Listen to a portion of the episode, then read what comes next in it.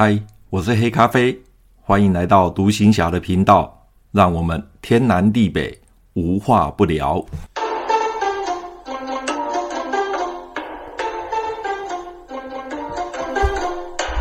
马祖当兵去，马祖的潮湿是出了名的，任何装备只要放着不用，大概一两个月的时间就会发霉。特别是我们炮兵有很多的光学仪器。比方说火炮的瞄准具，还有测量器材、望远镜、指北针以及镭射观测机等装备，这些装备很容易因受潮而发霉，特别是镜头的部分哦，因为一发霉的话，整个镜头的那个视距还有十字丝等等这些如果发霉的话，就会影响到整个观测的精准度，所以呢。我们炮兵的光学仪器非常害怕发霉，因此防卫部就下了一道命令，要求各基层连队要设置行政库房，统一来储存军用的装备，并且要在库房内再设置一个防潮的橱柜来储存光学仪器。有一天，连长找我去他的办公室，告诉我要设置行政库房的事情。他对我说。啊，连副，你是练土木系的，希望可以接下这个任务，来帮连上做一个行政库房。我当时就答应连长，并且和他在连上找了一个大小适中的空房间。我觉得这个房间蛮适合做行政库房的，因此我大概花了半天的时间做规划及设计。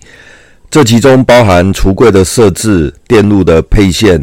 防潮灯的配置，以及去寻找一些会做木工跟电工的弟兄。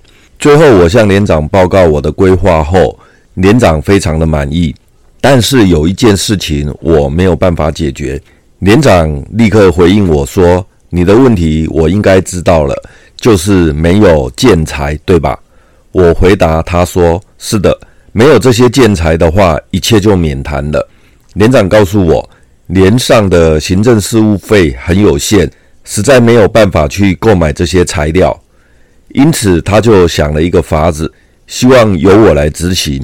我当时就问他是什么办法，他竟然对我说：“去偷，去哪里偷呢？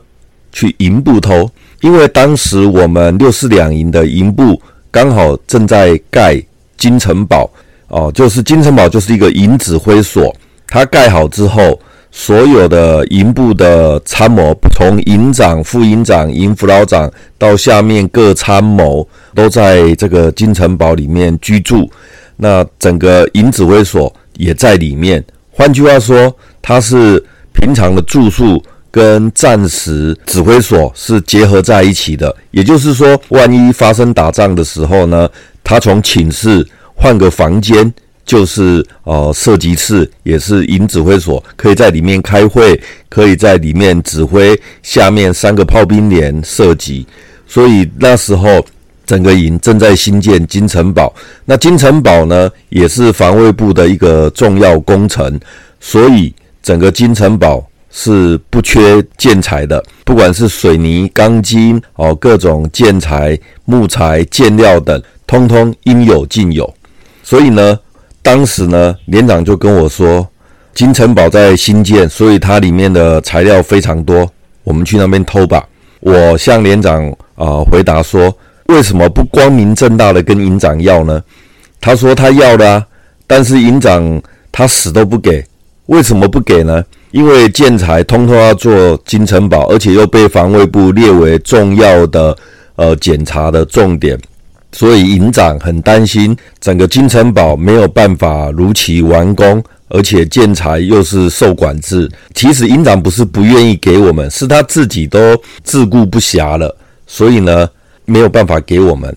而且营长他给了我我们连上，那么第二连、第三连营部连也都要做行政库房啊，那是不是也要给他们？所以营长有营长的难处。那么连长跟我说。营长不给他也没办法，但是呢，哦，我们连上也没有钱去买建材，那又不能砍树，所以呢，只好用偷了。反正呢就是同一个营嘛。我们库房做好了，营部也沾光。如果失手被抓到，最多最多也就是被营长臭骂一顿而已。所以现在只好对不起营长了。这也是我军旅生涯中第一次，也是唯一一次的做贼，而且是光明正大的由上级长官叫我去做贼。所以呢，军人呢打仗要拟定作战计划，这偷东西同样的也要拟定作战计划。好，那这个不叫作战计划，这个叫偷窃计划。当天晚上，我向连长报告我的偷窃计划，而且我估算过，绝对万无一失。我们两个在连长室里面哦，这样子贼头贼脑的，獐头鼠目的，就在计划内容里面彼此的演练，彼此的哦哦来来思考有没有什么地方不周延的，有没有什么地方可能会失手的哦，所以整个呃晚上我跟连长两个就在那边一直在想哦，有什么地方还没有去想到有可能会被发现的。讲着讲着，我们两个都笑了。实在没办法，因为不是我们没我们愿意当小偷，而是真的没办法，因为就是没建材，上面又规定一定要做，所以呢，只好用这个方法了。当时我觉得，呃，当贼也是蛮刺激的。最后呢，我们取得共识，事不宜迟，就选在明天下手了。下手的当天早上，我挑了十五个士官兵，并且告诉他们我的偷窃计划。没想到这十五个人一听到要去偷营部的东西，都很高兴，也都很兴奋。况且是由军官带队去偷，一定很刺激的。其中有几位士官兵告诉我，上个月新建的金城堡大灌江，他们有去支援灌江，非常熟悉建材放在哪里，以及营部连卫兵站哨的位置，还有他们上下哨跟坐席的。方式还有上下哨时走的路线，他都非常的清楚，所以他就主动告诉我哪条小路可以避开卫兵的注意，以及如何接近建材的路线。哦，这一群人因为在营部营部支援灌浆，所以对那里熟门熟路的。这群人果然是做贼的好料子。偷东西当然是要选夜黑风高的时候，当过兵的都知道。晚上九点钟是各部队晚点名的时候，这个时候营部连的弟兄也同样的在集合场晚点名。一般晚点名，点完名之后，长官都会训话、讲讲话，接下来稍微做个体能，这前后加起来大概也需要半个小时左右。所以我们就选在晚上大概八点四十五分的时候从连上出发，因为营部离我们第一连并不会太远。好，所以大概平常走路的话，大概也就十五二十分钟就到营部了。那九点钟，晚上九点钟，全岛就宵禁，所以要出发之前呢，每一个人都要备好今天晚上的口令，并且换上运动服及球鞋，手上也都戴着工作手套。我们大伙就一副偷鸡摸狗的样子，但是人人都很兴奋，包括我这个少尉军官。也是非常的兴奋，为什么呢？因为平时哈、哦、那个营部的长官啊，颐指气使的哦，甚至那些参谋也是狐假虎威的，看了就讨厌。所以呢，要去营部偷东西，包括我在内，其实大家心里面就是一个字：爽。好了，时间到了，我们就要出发了。为了避免遇到路上巡逻的军车跟夜巡军的部队。我们不走中央三线公路的路旁，而是沿着路旁哦，在靠近那个树林呢，中间有一有一排线沟哦，就是有线电的线沟，我们就尽量朝着线沟的里面靠近树树林的那个的方向来走。加上呢，今天晚上夜色很明亮，所以除了我以外，其他人都不准带手电筒。在外岛，我们出去的时候。每个人手上都会带着手电筒，因为看不见，太黑了，所以就会拿着手电筒。如果没有手电筒的话，也会带个打火机，一边走一边啊、打那个打火机，就像那个呃萤火虫一样，一闪一闪的，主要就是为了照明。但是呢，今天晚上我们是去做贼，你带的手电筒，那不就是告诉人说我我们这些贼在这边吗？我又怕这些弟兄们因为习惯性的动作会打开手电筒，所以要出发的时候，我检查每一个人的身上，所有人不准带手电筒，因为今天呃月亮蛮亮的，所以看路是应该不会有什么问题的。只有我还有呃带队的一位士官，我们两个有带手电筒，其他的人都不准他们带手电筒，因为怕他们啊、呃、不小心打开手电筒而曝光了。好不容易呢，我们躲过路上的岗哨后，终于来到营部工地放置建材的地方。这个时候，我和一位士官低着身子爬到一座小山头上，这里可以看到营部连的弟兄正在晚点名。我心想，难得来一趟，不容易啊，所以我告诉身旁的士官说：“我留在这个山头查看营部连的动态。”你回原地，要所有人开始动手搬木材，尽可能呃搬越多越好。这个时候，我在山头上面哦、观察着营部连的动静，发现他们还没有呃点名，还没有点完。接下来可能呃要做体能训练，所以还有一点时间。这个时候呢，我头往后看，看到这一群弟兄们呢，手脚非常的熟练，动作非常的利索，根本就是熟门熟路的。我真不晓得他们在服役前在台湾是干什么的。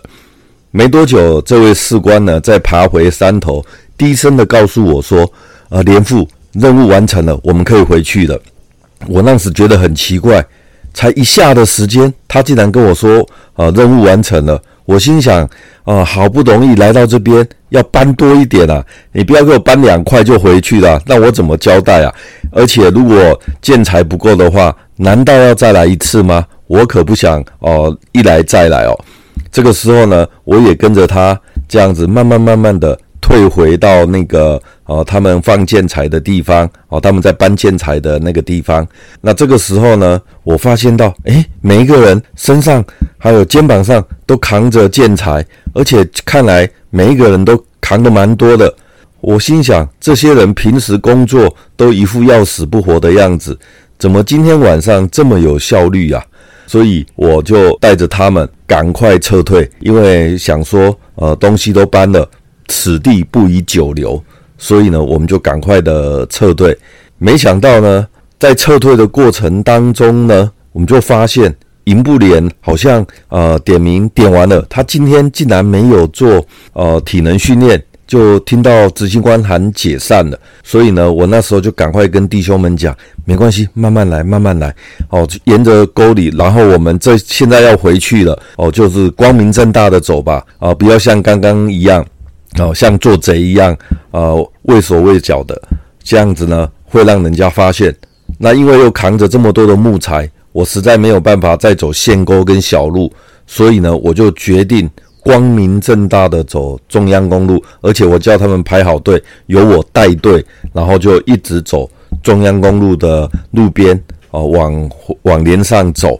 但是呢，我心里却一直在祈祷，呃，绝对不要遇到夜行军的部队。其实夜行军的部队大概是九十点钟才会开始，那这个时候呢，应该还不到十点，但是。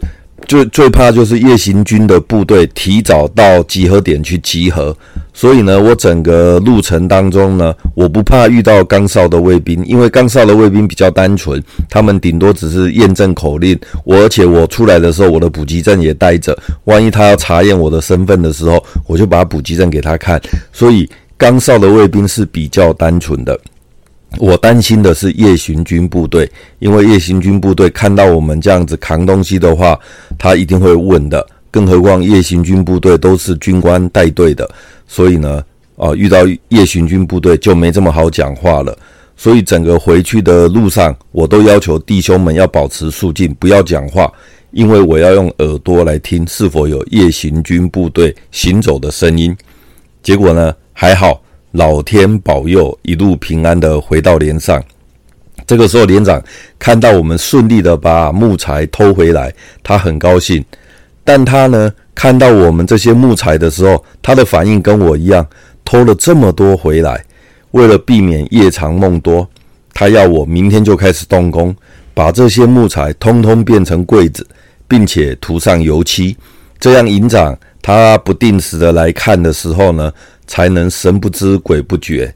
后来呢，事后营长果然来参观了，他不但没有发觉，还一直赞不绝口，说我们做得好，呃，是全营呃行政库房做得最快的。这件事情本来我们以为神不知鬼不觉的，没有人会知道，除了我们几个军官知道，还有连上的弟兄知道之外，我想其他单位的人应该是不会知道的。所以呢，整件事情呢，因为呃做好行政库房，那、指挥部、防卫部也来检查过，都没事了。我当时就认为这件事情应该就过了，没事了。结果呢，没想到。这件事情居然在除夕夜当天晚上东窗事发。所谓喝酒会误事啊，喝酒不但会误事，还会酒后吐真言。大概两个月之后，就是民国七十七年的大年除夕夜，这一天可是大日子，全岛各连队都要吃年夜饭。本营有四个连队，当天晚上营长轮流到这四个连队去吃年夜饭。连长要营长最后来本连，因为他想要好好和营长喝两杯，否则营长吃到一半，他还要赶到其他连去。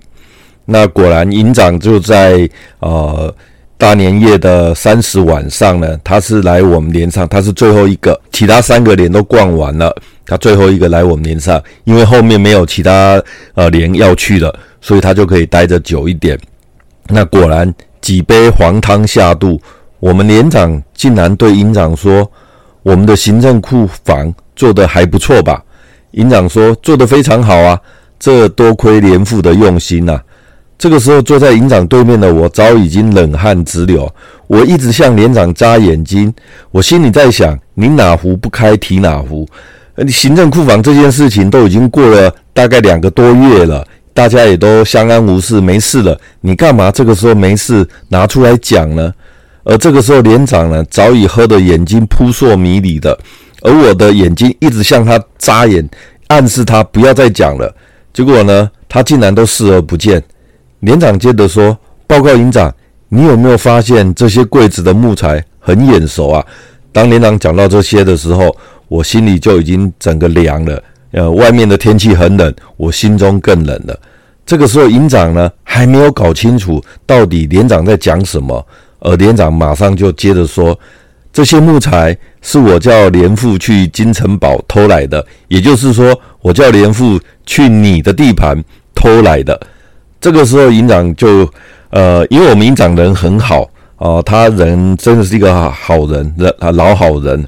这个时候，他马上就转个话题，他就说：“难怪哦，我去检查库房的时候，感觉到这些木材似曾相识，而且呢。”每一根木材都向他眨眼睛，原来是连副从我那里干来的。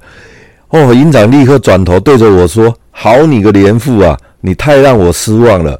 营长这么疼你，你竟然和你们连长同流合污啊！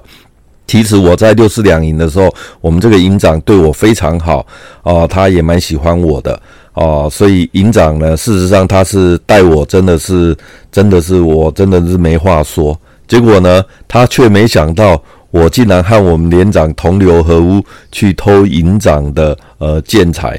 这个时候呢，连长还很有义气的说：“是我叫他去偷的，要处分就处分我好了。”我心里就在想：你不讲不就没事了吗？干嘛还拿出来讲呢？